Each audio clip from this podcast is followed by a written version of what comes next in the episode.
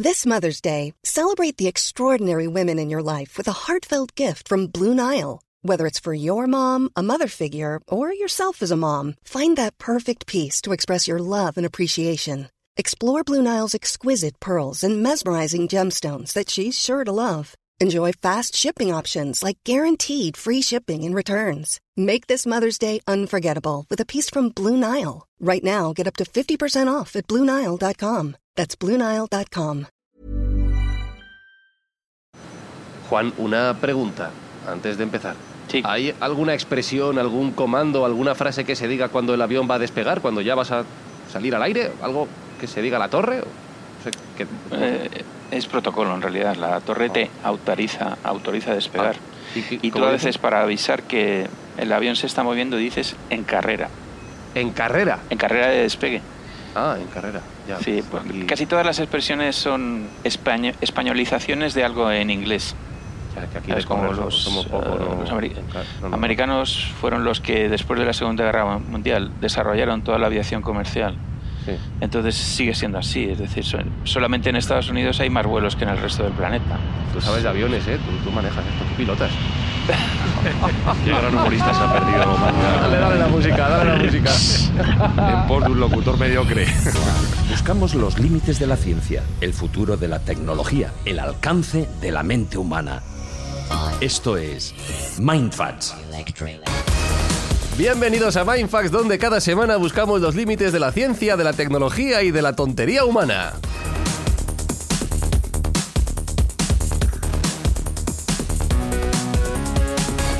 Es, es la mejor, peor entrada que hemos hecho, Alberto Espinosa, ¿eh? Sí, sí, completamente lamentable. Menos mal que, que viene a aportar aquí alguien con conocimiento un poco de nivel. Porque Es verdad, es verdad, es verdad, es verdad. Menos mal que nos queda Jesús Callejo o Jesús Callejo, porque si no. menos, menos mal que es difícil superar esos límites. Y menos mal que hay que poner un poco también pie, pie a tierra. No, eh. Estaba por las nubes, Sergio Cordero, ¿eh? Arribísima. Empiezo a ver una expansión peligrosa de ese humor sórdido y chungo de Jesús Afrán que espero que no me contagie. Sí, sí. No te rías, que es peor. Bueno, voy a poner serio, vamos a recordar, Sergio, el buen motivo por el que nos reunimos cada semana para hacer Mindfax y gracias a las escuchas de nuestros oyentes hacemos posible cada día. Sí, este podcast se hace aparte para reírnos, eh, para aprender y sobre todo para hacer buenas acciones. Y en este tramo de la temporada lo que estamos haciendo es ayudar a los bancos de alimentos de Madrid a que repongan sus existencias. Y recordamos que podemos involucrar a todos los oyentes que quieran participar, ya que si dejan un comentario, sea bueno o sea malo, en su plataforma de distribución de podcast favorita acerca de Mindfax, pues donaremos de su parte un kilo adicional de comida a la, a la donación que vamos a hacer nosotros. O sea, que todo el mundo puede ayudar. Pues dicho todo esto, arrancamos este episodio de Mindfax sobre el pasado y el futuro de la aviación. Everyone knows therapy is great for solving problems, but getting therapy has its own problems too, like finding the right therapist, fitting into their schedule, and of course, the cost. Well, BetterHelp can solve those problems. It's totally online and built around your schedule. It's surprisingly affordable too. Connect with a credentialed therapist by phone, video, or online chat, all from the comfort of your home. Visit betterhelp.com to learn more and save 10% on your first month. That's BetterHelp H E L P.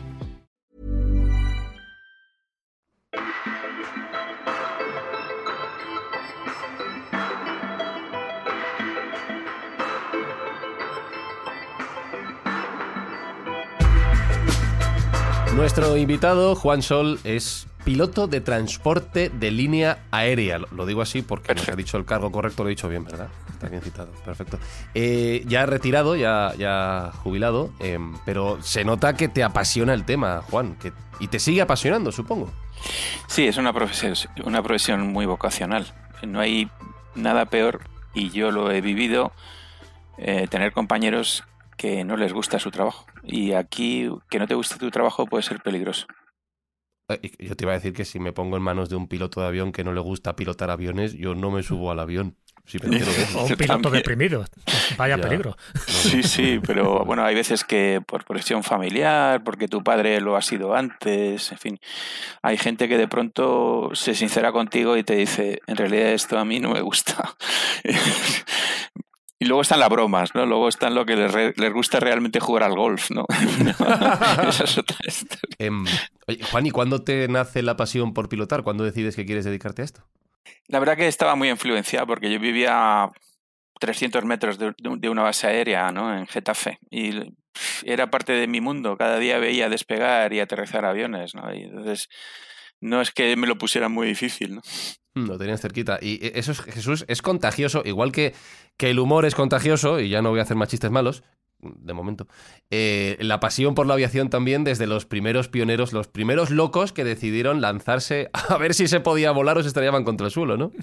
Tú lo has dicho, bastante locos. Sí, bueno, todo surge un poco pues de la observación, ¿no? Del cielo y la observación de las aves. Entonces, el ser humano siempre hemos pensado que somos capaces de hacer de todo y si lo hacía un pájaro, ¿por qué no nosotros, no? Entonces, bueno, de ahí vienen esos primeros intentos y esos primeros casi autosuicidios, ¿no? De, de hacer pues maniobras totalmente disparatadas.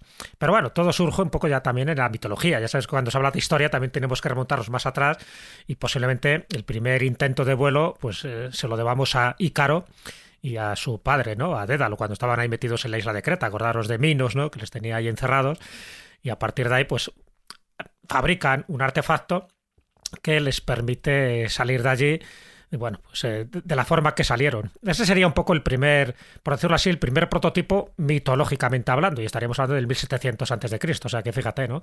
Pero sí es verdad que luego ya más adelante, incluso en épocas anteriores a Cristo, en el caso de, de Arqui- Arquitas de Tarento, que es el que, bueno, se le reconoce un poco dentro del mundo griego como el que idea eh, un poco el primer prototipo, pero en este caso no para que vuele un ser humano, sino para que algo vuele, algo vuele de forma autónoma. Y estaríamos hablando de un artefacto de madera parecido a una paloma que parece que llegó a transportarse ni más ni menos que 180 metros. Bueno, pues ahí hay algo, ¿no? Y estaríamos hablando, ya digo, del 400 antes de Cristo.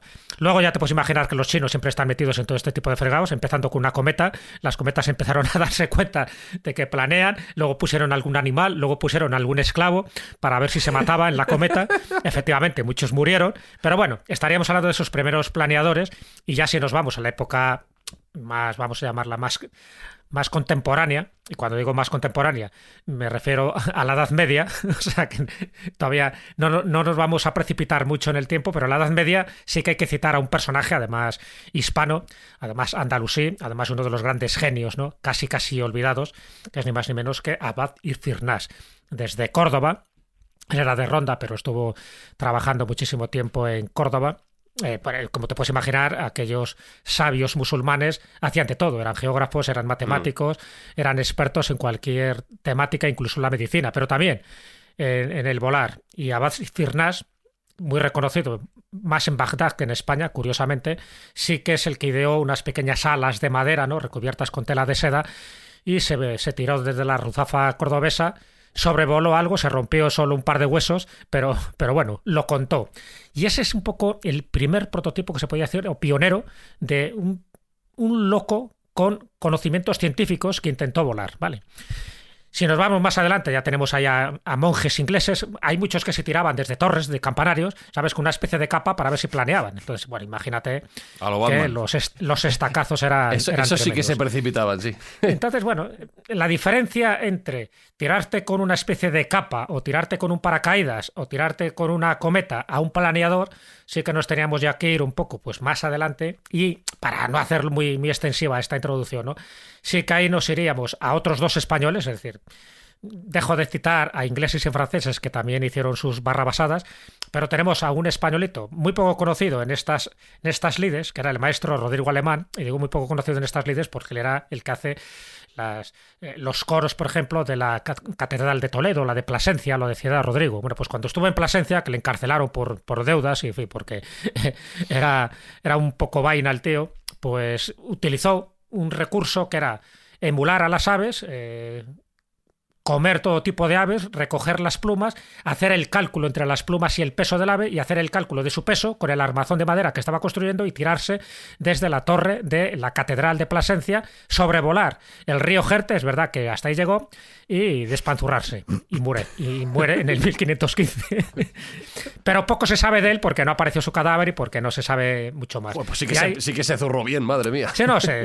Pero bueno, es curioso. Cuando tú vas a Plasencia y te cuentan esta leyenda, pues te llama la atención, Y luego ya, por citar el último ejemplo, ya más cercano, porque ya nos tenemos que ir a finales del siglo XVIII, el caso de Diego Marín Aguilera, cuyo apellido Aguilera ya poco anticipaba que el vuelo de las águilas le interesaba muchísimo para desarrollar, desde mi punto de vista, el mejor prototipo aéreo, ¿no? donde ya no se utilizaba solo los brazos para impulsar las alas y por lo tanto, claro, caerse de forma irremediable, sino también utilizar los pies, en fin, un sistema más o menos mecánico a falta de un motor para sobrevolar.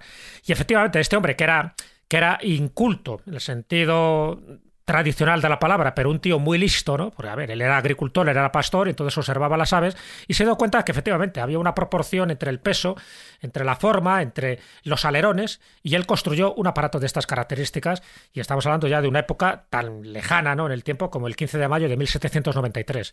Funcionó la cosa, esto lo sabe muy bien nuestro invitado Juan, funcionó la cosa, él antes de tirarse desde la montaña donde está el castillo, dijo, voy a Burgo de Osma, de allí voy a Soria y volveré pasado unos días.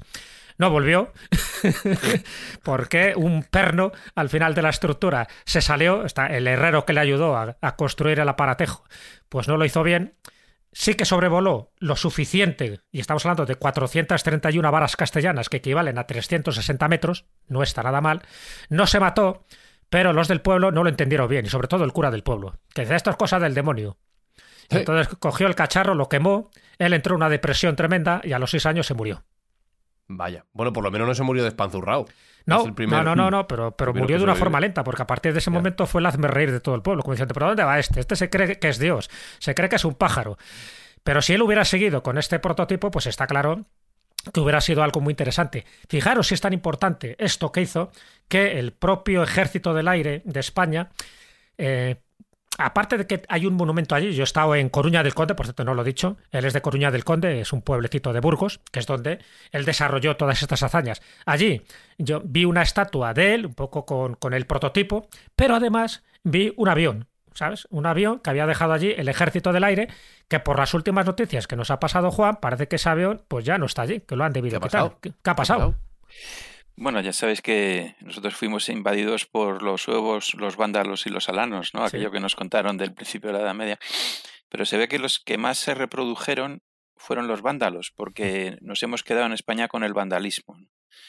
Y lo estaban destrozando. La gente se había subido encima del ala. De hecho, el soporte lo habían doblado. Y hay una foto que yo le mando a Fran y a ti, si Mm. queréis a vosotros os la mando también, Sí. que se ve el ala tocando el suelo. Está- o sea, si tú lo ves de fuera, parece que el avión está haciendo un viraje a la derecha y haciendo una pasada cerquísima del suelo porque lo, lo- lograron do- doblar el soporte. Que Y luego es la- la difícil, ¿no? Porque son, ¿Eh? son, que es muy difícil doblar un ala, ¿no?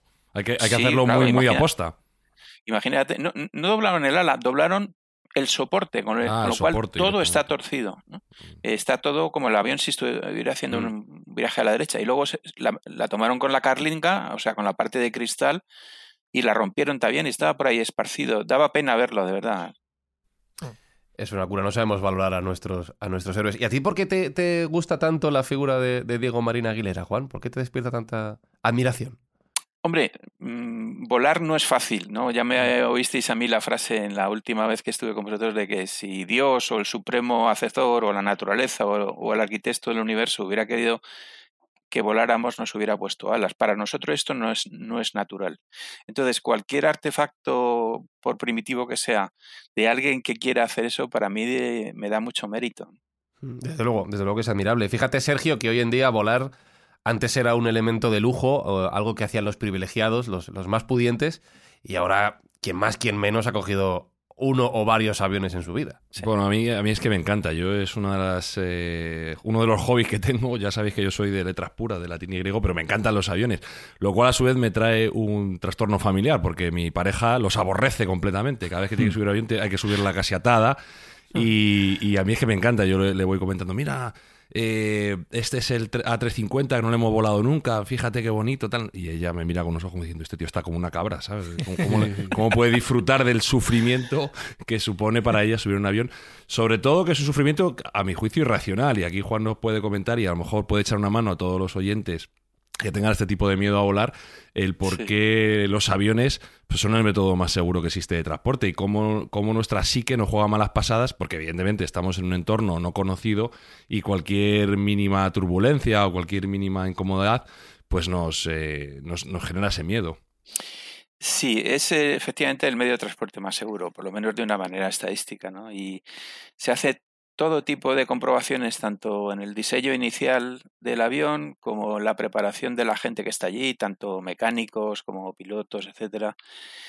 Y bueno, eh, es, es ahora mismo la, la, forma más segura de viajar.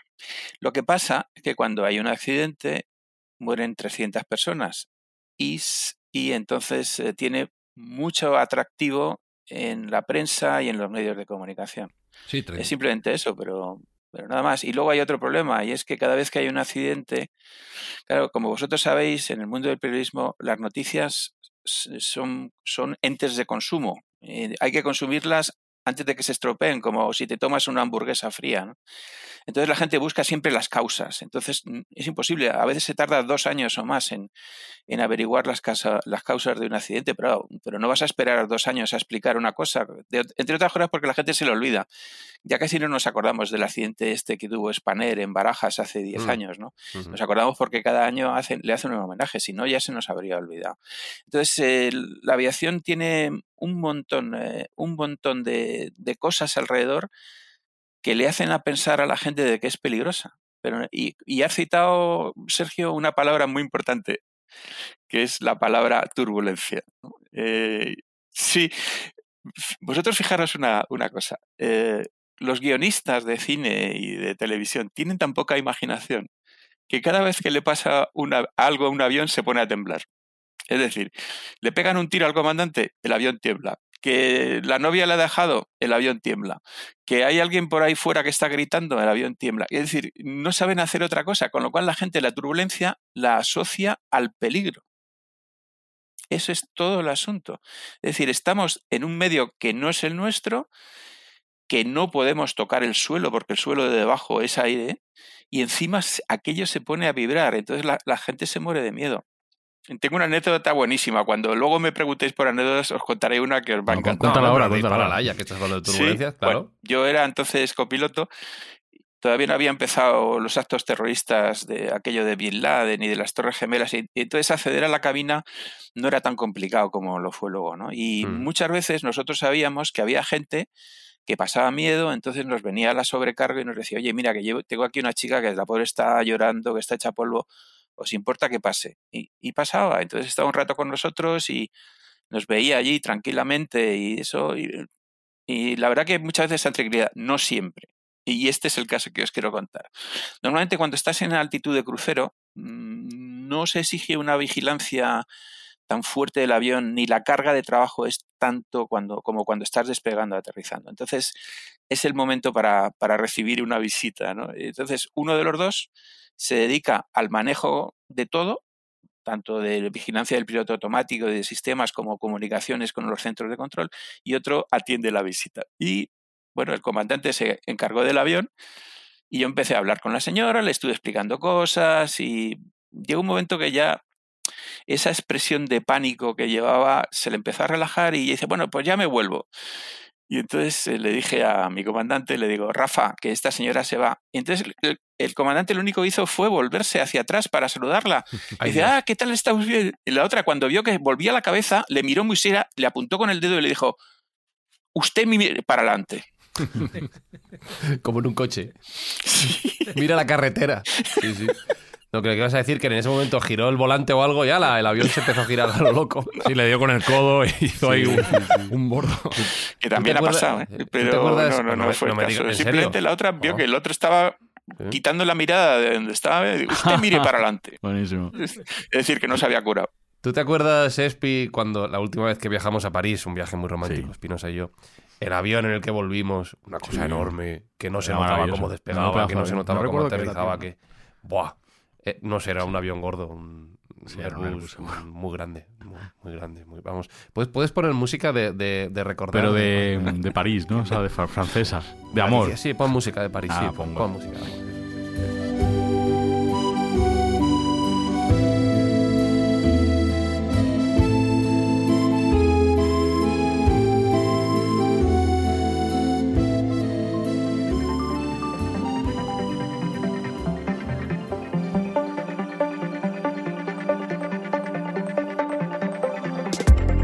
Bueno, Juan, empieza el examen. Em, aquí nuestro director Sergio ha preparado varias cuestiones que te quiere lanzar. Hay una que a mí me ha sorprendido. Yo no, no sabía esto, si es que es verdad.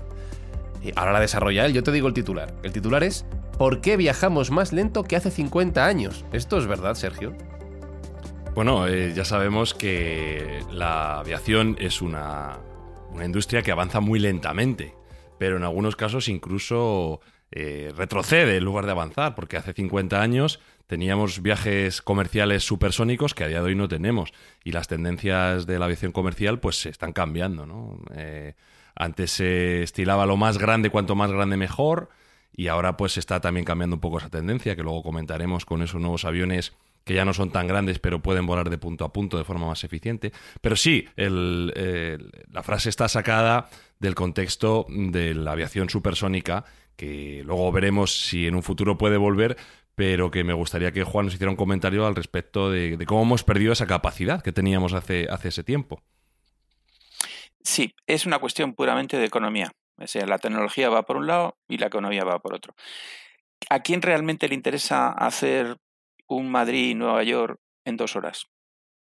Mm, ¿Cuántos clientes potenciales mm, valoran tanto su tiempo y el dinero en que les resulte interesante ir a dos horas? Muy pocos. Es decir, eh, son gente que, eso, ejecutivos de alto nivel pero esos tienen sus aviones privados. Es decir, que un avión de comercial de pasajeros que haga Madrid-Nueva York en tres horas no es rentable. Es simplemente eso, no, no tiene más.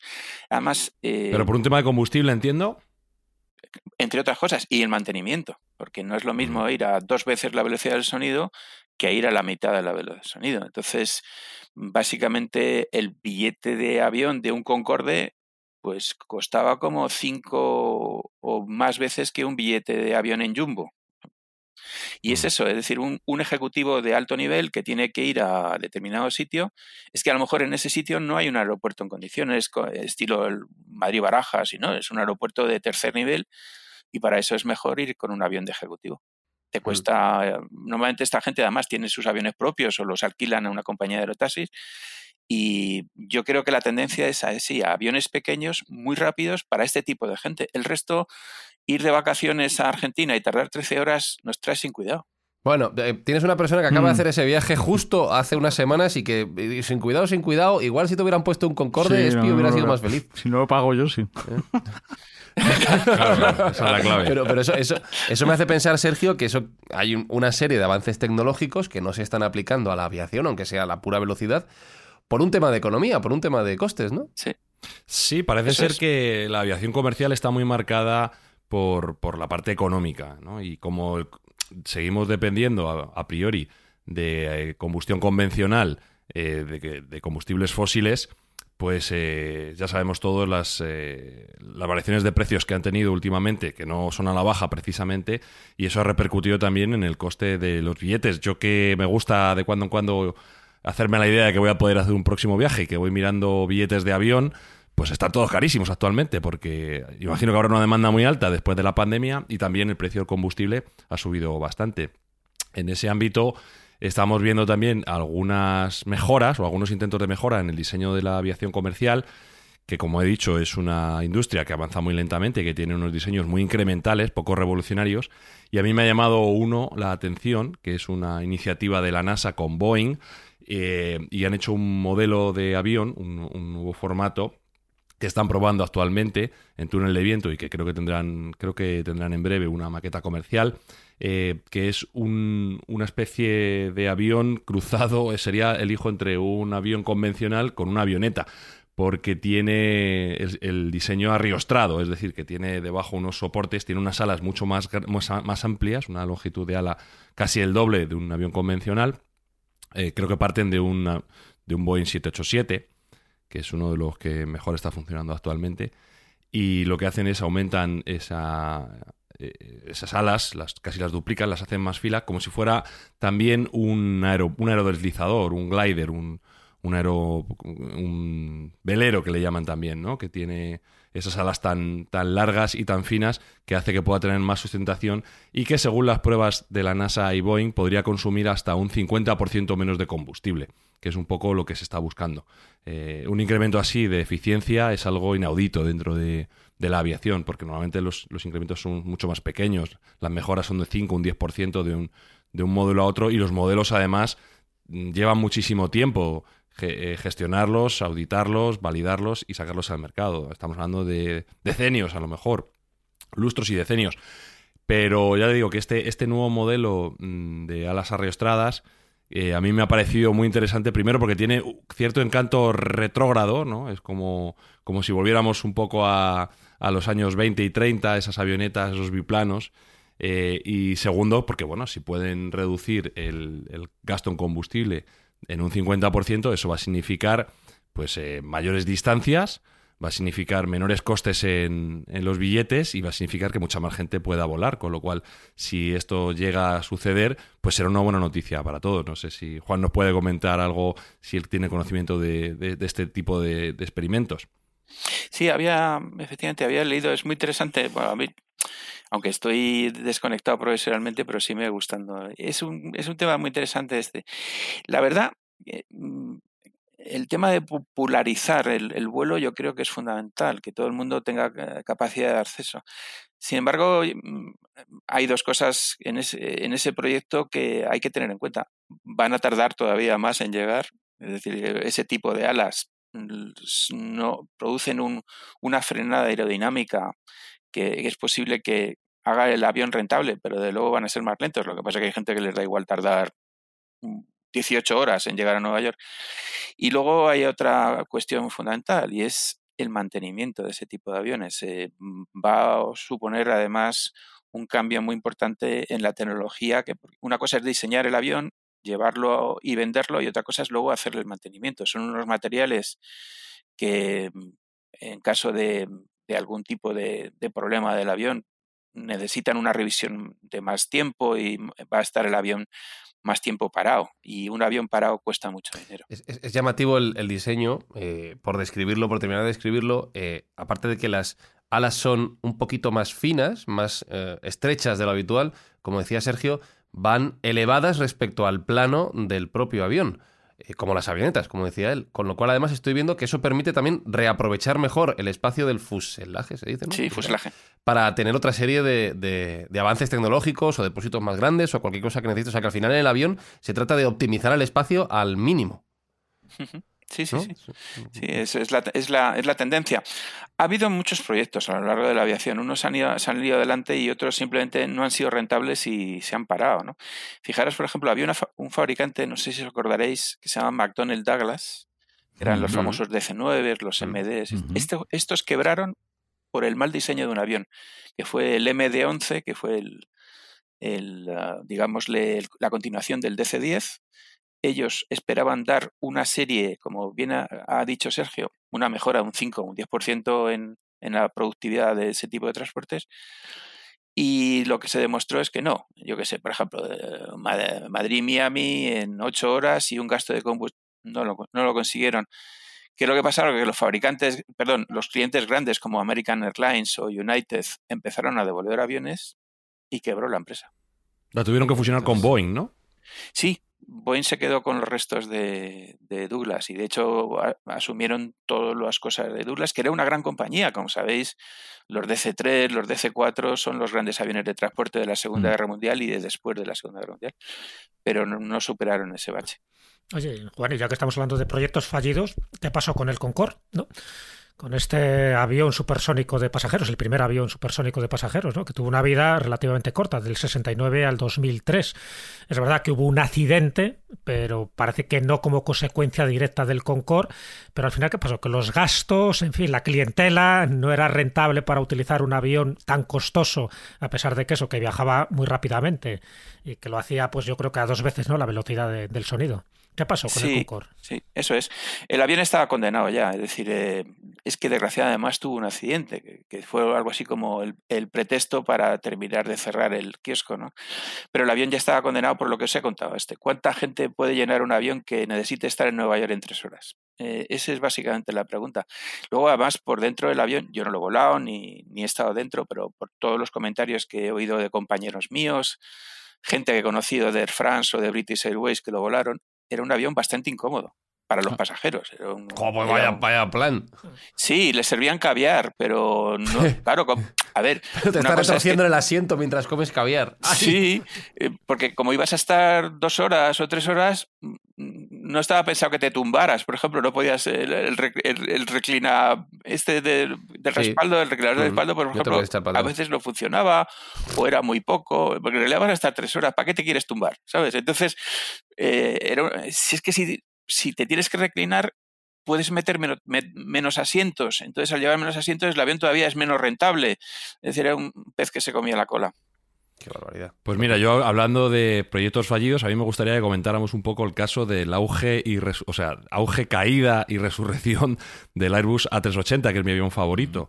Para los eh, oyentes que no sepan nomenclaturas de aviación, pues es el avión de pasajeros más grande construido, si no recuerdo mal en la historia, desde luego que está volando seguro eh, y puede llevar hasta 850 pasajeros en una configuración concreta. Creo que si, si, es configuración en tres clases ya baja a 530, 540 pasajeros, pero sigue siendo muchísimo más que el segundo, que recordar que es el 777, Boeing 777-300 Extended Range, y que ha tenido una vida comercial corta, porque se pensaba que iba a ser un gran éxito para Airbus. Eh, finalmente decayó su uso durante la pandemia, creo que fue el entierro definitivo ya casi del avión, pero ahora está habiendo otra vez una recuperación de esos modelos. Creo que Airbus eh, no va a fabricar más, los que hay hay. Eh, creo que no llegaron a hacer ni siquiera mil, que, que, el umbral de la rentabilidad para un avión comercial de ese estilo creo que está como en 1500 aproximadamente. O sea que se puede decir que es un proyecto que le ha costado dinero a Airbus pero que, como digo, muchas compañías están recuperando. Su principal cliente, que es Emirates, eh, está pidiendo a Airbus nuevas mejoras dentro del propio avión. Y hay compañías que lo habían retirado como Lufthansa o como Korean Airlines que lo están recuperando, porque es un avión que dentro de la problemática que tiene, que, que, es cuatrimotor y que parece que consume muchísimo combustible, pero esa capacidad de poder llevar a tantísimos pasajeros hace que pueda tener un nicho de rentabilidad. Y a mí me gustaría que, Juan nos comentara acerca de este avión, que como digo, a mí es mi favorito. Yo cuando he tenido la suerte de volarlo, me parece comodísimo porque hay mucho espacio para, para pasear, hay incluso estuve en uno que tenía hasta un bar, cosa que bueno, si mezclas este es el que tiene, este pues tiene dos pisos, primero. Eh, Sergio. Sí, tiene dos pisos, tiene dos pisos. Eh, ¿no? fue, creo que no, vamos, no fue el primero en tener dos pisos porque el 747 ya lo tuvo eh, y que acaban de, terminarlo ahora mismo el 747, pero el 380 tiene un espacio genial y una cosa que me encantaba a mí es que no hacía, o a mí me daba la sensación de que era muy silencioso y no se meneaba en absoluto. Podías estar en una zona de turbulencia donde otro avión, eh, pues si más tumbos. Este era un auténtico eh, plano con, eh, como un vaso de agua que no se meneaba absolutamente nada. Y, eso, bueno, a mí me, parecía muy bueno, pero como digo, para mi pareja, que es bastante histérica en este ámbito, pues fue bastante bueno también. Entonces quería comentar si Juan lo conoce y se ha volado en él y qué opinión le merece esta, este auge que hay de resurrección. No lo he volado. Desgraciadamente me habría encantado. Yo soy. Mi mujer siempre me hace gracia porque yo siempre digo, yo quiero volar aviones grandes. Pues no, no volé aviones grandes. Lo máximo que he volado ha sido un avión de 200 pasajeros, pero es una gozada de avión. Todos los compañeros míos que tengo que lo han volado dicen que es maravilloso. Y apuntando lo que dices tú, que está volviendo, está volviendo por un motivo adicional, además de lo que estás tú diciendo, es que si, si sabes, si ahora mismo en el día a día de, cualquier persona, si quieres comprar un coche te van a tardar ¿qué? un año en dártelo, pues imagínate cuando quieres comprar un avión. Eh, em, los retrasos pueden ser tremendo. Entonces, ahora la tendencia es a los bimotores. Como bien has dicho, el, el Boeing 787 o el Airbus 350 son los que están marcando el mercado y a eso es la tendencia. Eh, un avión bimotor consume menos, estos además tienen una capacidad tremenda, pero es que no, no están llegando. Igual que no nos llegan los móviles o los teléfonos o los coches, no llegan los aviones. Entonces ha habido que eh, sacarlos de Arizona, de los desiertos estos donde están metidos, o en Teruel, algunos. Claro, en Teruel hay algunos sacarlos, desempolvarlos y ponerlos a volar, aunque no sean rentables, porque está volviendo la, la demanda comercial. Entonces, mientras que les vienen los aviones nuevos, pues hmm. usan estos. Ese es otro de los motivos por los que están volviendo. Aún así, yo como piloto me encantaría que fuera el avión estándar, ¿no? Es una maravilla. Hmm. estáis hablando de, aviones muy grandes, dos, cuatro motores. Eh, entiendo que eso chupa gasolina por un tubo, échale a gasolina y vamos, vamos, vamos, vamos. Y esta es una de las polémicas, Sergio, de los últimos años respecto a los aviones y al número de vuelos que hay constantemente en, nuestro planeta, la, contaminación. Me imagino que eso será algo que también las propias, los propios fabricantes de aviones tengan en mente. sí, claro. Ya sabéis que todo el mundo cada vez tiene más concienciación al respecto del ambiente y de, bueno, pues, eh, de intentar causar el mínimo daño posible con las menores emisiones posibles de CO2 y la aviación pues contribuye bastante con, con, este tipo de emisiones porque el consumo que tiene de queroseno y de combustible un avión pues es un consumo elevado.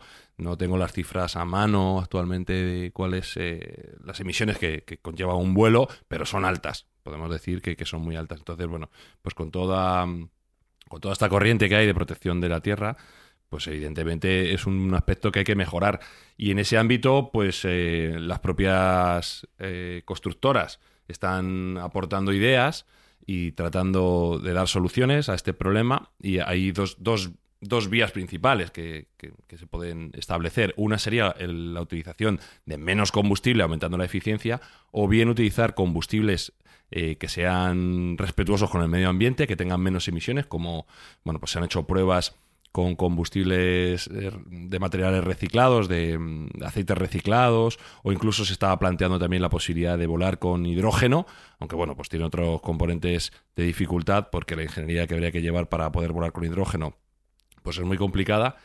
Y por último, la, la vía que otra gente considera que va a ser eh, la dominante en un futuro a medio plazo, que sería eh, un poco aplicar la misma revolución que ha habido en los vehículos de motor terrestres, es decir, en los coches, la electrificación de, estos aviones que conlleva una dificultad tremenda porque la densidad energética de las baterías a día de hoy es 50 veces menor que la del queroseno, pero ya está habiendo prototipos en este ámbito y aviones que están volando em, con energía eléctrica.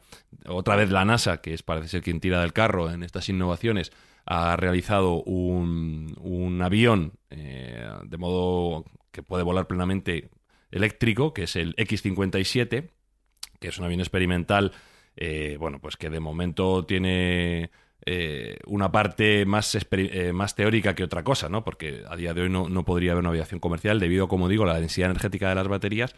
Y sí está valiendo como prueba de concepto, porque, por ejemplo, tiene, como curiosidad, pues tiene muchos muchos más rotores, tiene mm, muchos más motores que lo que tendría un avión convencional, porque en este caso concretamente el X-57 creo recordar que eran 11, eh, 11 eh, propulsores que son que son un número pues que es extraño para ver un avión. Nosotros estamos acostumbrados a ver uno, dos, todo lo más cuatro, no, normalmente no se ven más.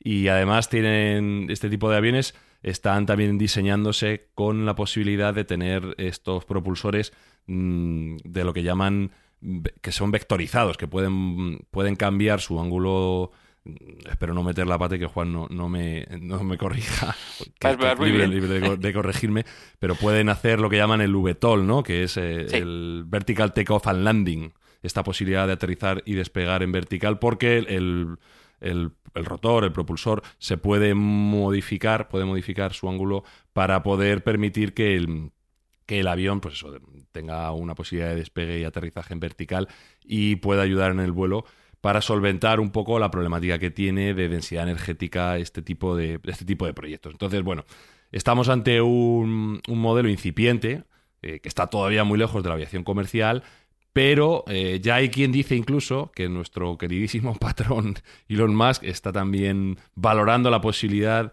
de revolucionar la industria de la aviación y la industria aeronáutica con la introducción de un, de un avión eléctrico eh, si es que, si es que la física lo permite y si es que pudiera ser competitivo al respecto de aviones convencionales, que a día de hoy parece difícil. No sé, Juan, ¿cuál es tu, tu comentario a este respecto? Sí, bueno, insisto un poco en lo que decía antes. Cualquier iniciativa para mejorar el asunto que más nos preocupa, ¿no? Es de la contaminación y eh, eh, hablando en general ecológico, yo creo que es bienvenido, ¿no? Todos estamos muy concienciados de esto. La aviación, la verdad que mm, para que una cosa se desarrolle desde cero necesita muchísimo tiempo de experimentación y luego de comprobación. Eh, yo qué sé, lo primero que cuando leí de este tema del X-57, una de las cosas que se está planteando es que claro, es un avión es completamente eléctrico. ¿Qué ocurre si se mete en una tormenta y le pega un rayo? Por mm. decir algo, ¿no? Eh, evidentemente tiene que tener otro tipo de protecciones que de las que tiene un avión convencional. Y siempre estamos con el asunto de la famosa cara de, caja de Faraday, que todo lo que esté dentro no le va a influenciar, sí, pero en el momento que haya un polo, un trocito de algo que no esté en su sitio, te puede machacar el avión. Entonces, eh, antes de que eso sea comercial y que sea rentable, antes de eso hay que probar la seguridad y para eso se toma mucho tiempo. Los, tiempos no han cambiado, es decir, nadie va, se va a mojar y va a decir que eso funciona si al día siguiente tienes un montón de muertos. Fijaros, por ejemplo, uno de los problemas gravísimos que ha tenido Boeing con una de las versiones del 737 que metieron un sistema de apoyo al piloto automático que no estaba puesto en los manuales de vuelo de los pilotos, se lo habían ocultado. Y hubo varios accidentes hasta que descubrieron que era eso. Y, si llega a ir un poco más lejos, la Boeing no hubiera tenido varios mm, auténticos problemas de subsistir. Y no era un tema de estructura, ni de motores, ni de consumo. Era un tema de piloto automático. sí, de software, nada más. Ahora, que mencionas esto, yo lo estaba pensando, llevo un rato pensando que ahora estamos todos como locos con el avance de la inteligencia artificial y cómo nos va a afectar en nuestras profesiones, pero en realidad vosotros, los pilotos de avión, lleváis conviviendo con ella décadas. Sí, el, el cambio más importante ocurrió en la aviación militar con el F-16 que ya llevaba eh, ese sistema que le llaman vuelo por cables, fly by wire, y luego el primer avión que apareció con esto en la aviación comercial de una manera masiva. Había, había, habido antes aviones, pero ya que se ha utilizado de una manera normal es Airbus 320 con todas las variantes que han venido, ¿no? el 319, el 321, el 330, el 340, el 380 y ahora el 350. Todos esos, el piloto ahora ya no tiene un control manual directo sobre el avión. Hay alguien en medio que lo está filtrando. Está hecho por la seguridad, es decir, que hay pilotos que cometen errores, pero a veces lo que ocurre es que tienes que, a base de practicar, y no estoy diciendo que, sea un avión que no sea seguro, simplemente que te, lo, por, contestando a la pregunta de Fran, tienes que adaptarse a, convivir con la inteligencia artificial. Y el problema es que a veces, igual que hacemos con, con, un ordenador o con un móvil, le tenemos que engañar para conseguir lo que queremos conseguir. Eso, cualquier persona que esté utilizando cualquier mecanismo electrónico hoy en día sabe que si pulsas aquí y le das a no sé qué, entonces te hace tal cosa que lo hace mal, entonces tienes que hacerlo al revés hasta que mejoren el software. De hecho, yo volaba un avión moderno, pero un poco más convencional, que era el McDonnell Douglas MD-80, la serie 88 y 87, y cuando me cambiaron al Airbus, un compañero mío muy aficionado a la electrónica y a la informática me dijo, cuando lleves seis meses te darás cuenta que eres un beta tester. Joder, pues, asusta un poco. si me tranquiliza eso. ¿eh? sí, porque mm, están haciendo continuamente cambios. Es decir, hay una cosa que se demuestra que no está, entonces eh, desarrollar una cosa, mientras que la desarrollan te dicen, si te dice el avión que hagas esto, no lo hagas. Y, eh, pero que mm, tienes que, aprender a convivir con ello, es decir, que es, es, lo que hay hoy en día. ¿no?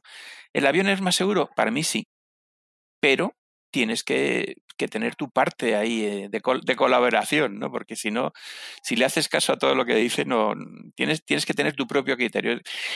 Que de alguna manera también justifica nuestro puesto de trabajo. Es decir, que ya sabéis Ya que veo, la veo gran intención de todos os- los empresarios es sí. aviones sin pilotos, pero hoy Sí. de momento no lo han conseguido. Bueno, ahí quería no. llegar yo, ahí quería, quería hacerte una consulta porque una propuesta que ha sido muy polémica para democratizar los vuelos y para hacerlos mucho más económicos ha sido la posibilidad de volar los aviones remotamente, porque la tecnología está y se podría hacer aviones como si fueran drones, pilotos en tierra en lugar de en vuelo. Y eso parece ser que abarataría muchísimo, o eso dicen algunas voces, abarataría muchísimo el coste del vuelo. Ahora, ¿Cuánta gente estaría dispuesta a montarse en un avión sin piloto? Yo creo que lo haría. Fíjate, yo, yo creo que estaría dispuesto. Porque el- igual el concepto natural humano es decir, si me mato yo, que se mate este, Eso, ¿no? Que es el Que vaya- responsable. eso, que vaya un señor ahí con, el volante cogido, por favor. Que se monte la madre de Elon Musk como con... con Sí, pero curiosamente, eh, la tendencia lógica sería pensar un humano, en teoría, puede cometer más errores que una máquina, con lo cual deberíamos estar más seguros volando a cargo de una máquina o con un humano supervisando desde tierra, que sería mucho más económico. Pero es, es verdad que nos daría a todo el mundo nos daría como un confort adicional el pensar que hay alguien ahí, ¿no? Que, que- que está, que se está jugando la piel como nosotros y que, Que le interesa como nosotros ¿no? que aquello llegue bien. Que hay que alguien hay al alguien al volante y nunca mejor dicho. ¿Cómo lo ves, Juan? ¿Crees Sí, tú que esto puede llegar a ser en algún momento tendencia o no? Mm, sí, sin duda, eso está siempre encima de la mesa. De momento no. Eh, es que además muchas veces nos venden un tipo de situaciones que os lo cuento de otra manera. Hace un par de años o tres se cayó un Boeing eh, indonesio a poco de despegar y iba hacia Vietnam, os- no sé si os acordáis, y se perdió. Fue casi a la vez Air, ¿no? que, que- sí, fue casi la vez que el que derribaron los, bueno, no se sabe si fueron los ucranianos o los soviéticos, pero vamos, alguien lo derribó. Son dos aviones de la, de la misma compañía y de la misma marca que cayeron. Pero este, este cayó y no lo han encontrado todavía. Han encontrado un trozo de ala que apareció por ahí en, en las Seychelles, algo así. Nadie sabe lo que le pasó a ese avión. Y ya sabéis que hay una serie de frases que siempre se dicen en, en un avión, en, en un accidente de aviación, aunque a lo mejor no es eso. Una de ellas es el avión desapareció de las pantallas de radar. Eso es muy de Mayday, catástrofes aéreas. ¿Verdad? sí, sí. Vamos a ver. Y de hecho, un día, ya sabes que cuando pasan estas cosas, eh, eh, en la programa de noticias que sea, rápidamente tienen un experto a mano para llamarle y decirle, a ver, opine usted, si no tengo ni idea, ya, pero usted diga algo, que seguro. Vale. Entonces lo, lo que le preguntaron fue, ¿cómo es posible que un avión se vaya de las pantallas de radar, desaparezca de la pantalla de radar? Vamos a ver una cosa. Casi el 90% de los aviones no están en las pantallas de radar. ¿Por qué? Porque vivimos en un planeta que el, casi el 80% de la superficie es agua. Los radares, mientras que no inventen otra, inventen otra cosa, tienen como mucho un alcance de 200 millas, 300 y pico kilómetros. Entonces, en cuanto salimos por Coruña o por Santiago de Compostela, camino de Nueva York, pues a las 200 millas ya no estás en la pantalla de radar. Pero Ni si hay aquí, posición GPS o no. Sí, pero eso no es un radar, es decir, Ya. el controlador no te ve.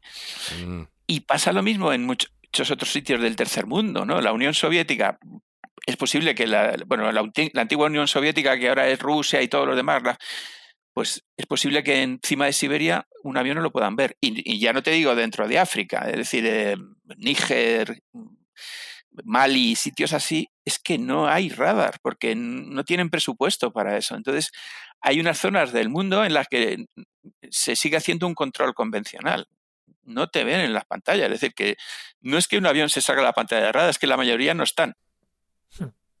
Curioso. Mm. Hay otra curiosidad que siempre me, me llamó la atención y un poco a raíz de, también de- del Concorde, y era el color de los aviones. El Concorde era blanco, pero tengo entendido que el color influye mucho en el calor. Es decir, que precisamente el Sí, sí. col- ese color blanco es el que mejor refleja ¿no? Eh, esa- esos cambios de temperatura o esas, esas temperaturas elevadas y hace que sea más confortable el interior. Eh, ¿Influye tanto un colo- el color de un avión convencional o, o comercial? A ver, influye todo. Lo que pasa es que pintar un avión son unos cuantos kilos de pintura y sale muy caro. Eh, los, los aviones que eran más rentables de cuestión de peso por pintura eran los de American Airlines, que os acordáis que eran plateados, que, Ujú. que no llevaban pintura, excepto los logotipos y cosas así. Pues consumiría mucho menos, entiendo. Sí, porque pues, no, no te puedo decir. Si te dijera de Sí, memoria. pero muchísima seguro. pintura, uno- muchos kilos de pintura. Esto Muchos pasa kilos de igual pintura. ahora mismo en, en Fórmula 1 están haciendo lo mismo. Los dejan negros porque así pesan menos. Igual. Sí, sí, sí. Sí, sí. Y Sí, luego pero también está por la- temperatura, ¿no? O sea, no solo por cuestión de peso también, ¿verdad? Y pasa Sí, como los coches el- también, como los coches. Absolutamente. de- estás reflejando luz y si el, el negro absorbe más luz, el, el blanco lo repele más. Es, es así. Mm, qué curioso. Y Sergio, no sé si hay alguna tendencia más de futuro con la que podamos ir cerrando el episodio y la conversación. ¿Por dónde crees que van los tiros de la aviación en los próximos años? Bueno, ya hemos comentado nosotros en algún programa anterior eh, que parece ser que estamos abocados a, una, a un regreso de esa aviación supersónica y que parece ser que ya hay empresas que están apostando fuerte por estos nuevos aviones que van a ser más respetuosos con el medio ambiente, que van a tener una eficiencia mayor y que nos van a permitir el volar a puntos más lejanos del planeta en mucho menos tiempo. Entonces, no será para la siguiente década probablemente, pero igual en un par de décadas o tres sí que volvemos a ver aviación comercial supersónica mm, desde otro ángulo y desde un punto de vista más eficiente y más respetuoso. eh, pero yo creo que sí que, que hay una demanda y yo creo que sí que hay un, un cierto mercado para ese tipo de vuelos porque bueno, pues eh, hay mucha gente que le gustaría visitar eh, Australia o Nueva Zelanda y no dejan de ser 20 o 25 horas hoy en día. Entonces, si pudieras ir allí en un vuelo de 12 o de 10 horas, pues a lo mejor eh, sería mucho más asequible para todo el mundo, en- en- bidireccionalmente, ¿no? El turismo se explotaría y, y habría un bueno pues un nicho nuevo de mercado que a día de hoy es más complicado. No sé si, si Juan está de acuerdo en que puede haber a, a medio plazo un, un segmento de mercado de aviación supersónica. Sí, esa es una cuestión puramente comercial. Es decir, ya sabes que hay auténticos teóricos de por dónde van las tendencias del mundo y, es, y esa es una de las tendencias posibles. También es verdad que nadie hoy en día va a hacer una inversión de miles de millones de euros simplemente porque hay la cierta posibilidad.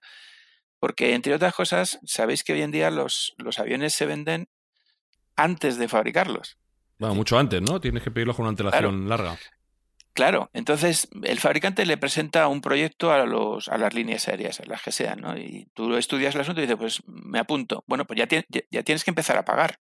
Es más, el estar en la cola cuesta dinero y si tú pierdes una opción, se la puedes vender a otro, porque en ese momento, pues mira, no me va muy bien, pues no voy a comprar este avión. Y esa acción, eso cuesta dinero. El, el hecho de, de- de venderle al otro tu puesto de la cola es una millonada. Entonces, eh, es muy importante que el, el cliente, que al fin y al cabo es la línea aérea, vea que va a haber rentabilidad, porque si no, el proyecto no se saca adelante porque no hay clientes. Simplemente Mm. eso. Sí, ya hay, ya hay alguna- algún constructor nuevo, como ya lo comentamos en otro programa, Boom Supersonic, con su Overture, eh, y parece ser que ya hay algún pedido de ese, de ese avión. Si bien es cierto que, como tú bien decías, pues es algo un poco experimental y, y todavía probablemente no haya pedidos masivos, pero eh, creo recordar que era una aerolínea americana, no sé si era American Airlines, quien había pedido algunos aviones a Boom para mm, ver la posibilidad de, que tengan éxito comercial este tipo de, vuelos. Entonces, sí, entiendo que si las primeras iteraciones del avión y, y las primeras pruebas son positivas, pues podemos volver a una nueva era de la aviación supersónica que a mí personalmente me haría muy feliz, porque me encanta volar y volar rápido más. Eh, Y a mí me queda una pregunta, Juan, más por la parte personal. ¿Qué se siente, sobre todo la primera vez, cuando te pones al mando de un avión, eso empieza a correr, a la carrera, como decías antes, y ves que empieza a subir, que empieza, oye, que esto vuela, que esto vuela, oye, que va para arriba, que va- ¿qué, qué- qué- qué se siente en ese momento? A ver, tú tienes que tener una formación teórica y práctica para volar. ¿no? Eh, yo el primer avión que volé tenía 17 años. Era un avión de... ¿17? Sí. No sé si os he contado la anécdota, muy curioso. Eso fue en tiempo de Franco, en 1973. Entonces eh, todavía teníamos, eh, estábamos dentro de la dictadura y la mayoría de edad era con 21 años. Y tú no podías tener carnet de conducir hasta, hasta que no fueras mayor de edad. Entonces yo durante cuatro años fui piloto, pero no podía conducir coches. Y entonces, eh, a ti te pueden preparar de todas las maneras, mm, puedes llegar a, no sé, por decir de alguna manera, llegar a tener el nivel técnico de un ingeniero, pero en el momento que el avión se va al aire, tú piensas que es un milagro. Me explico. es algo que está. No lo, no lo tienes interiorizado. Es decir, tú no estás en tu medio y, y aquello notas que las alas te llevan para arriba. Y dices, y, perdón la expresión, coño, esto funciona. ¿sabes? Es, es, es, un, es, un, tema muy bonito y, y, es una experiencia muy personal y, y, que solamente la experimentas el primer día. Evidentemente, 10 segundos antes de que eso pasara, porque es tu primer vuelo. Yo estoy hablando de mi primer vuelo solo. Claro, durante, claro, el primero sobre todo. Claro, durante 12 o 15 horas, no me acuerdo, estuve volando con un instructor. También tiene el mérito ese que diga, chico, tú vales para esto, porque si no, si ve que me voy a matar, no me deja volar solo. Es decir, que hay mucho mérito también en los instructores, pero en el momento que a ti te dices, ala, ya te puedes ir, chaval, se baja el señor del avión, te atan y te vas, te vas rodando hasta la cabecera de pista para despegar, yo recuerdo que me temblaban las piernas de una manera que parecía que tenía Parkinson, ¿no?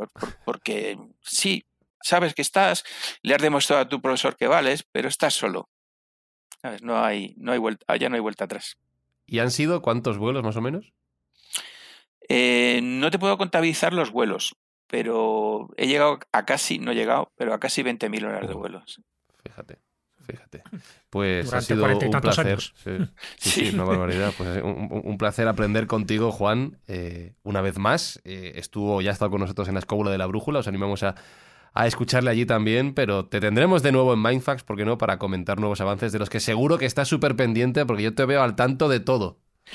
Bueno, eh, ya los que me conocéis sabéis que no es mi afición eh, principal, ¿no? El hombre, el ser humano tiene que desarrollarse. Si me hubiera dedicado solamente a aprender de aviación, hubiera perdido muchas cosas. A mí, como bien sabéis, me encanta la historia, me encanta la gastronomía, eh, me encanta la, la, informática, es decir, que hay varios, varios sitios donde está, pero evidentemente mi vocación era la de piloto y, y me gusta estar conectado. Este es tu pues podcast. Estaremos Gastronomía, historia y, y pasárselo bien, este es tu podcast. Sí, sí, sí. Lo, lo, que nos gusta. Toda la parte de gastronomía. pues Juan Sol, muchísimas gracias por acompañarnos hoy aquí en Mindfax, de verdad. Un placer, un placer como siempre.